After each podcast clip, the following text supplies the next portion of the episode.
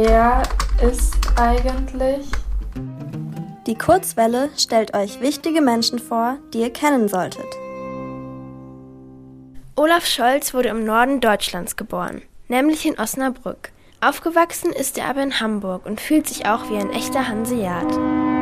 In der Schule war Olaf Scholz immer ziemlich gut, nur nicht in Sport. Ein Sportmuffel ist er jetzt aber nicht mehr. Er geht gerne joggen, rudern, Radfahren und wandern.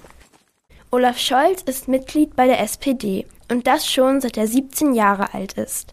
SPD steht für Sozialdemokratische Partei Deutschlands. Ah. Nach seinem Abitur hat Scholz aber erstmal Jura studiert und ist dann Anwalt für Arbeitsrecht geworden. Erst als er 40 Jahre alt war, ist seine politische Karriere so richtig losgegangen. Da hat er nämlich einen Sitz im Bundestag bekommen. Seitdem hat er einige wichtige Ämter übernommen. Momentan ist er sogar Vizekanzler, also der Stellvertreter von Angela Merkel. Politisch beschäftigt er sich viel mit den Rechten der ArbeiterInnen. Er will, dass alle einen gerechten Lohn für ihre Arbeit bekommen. Scholz sagt übrigens, dass er ein Langschläfer sei.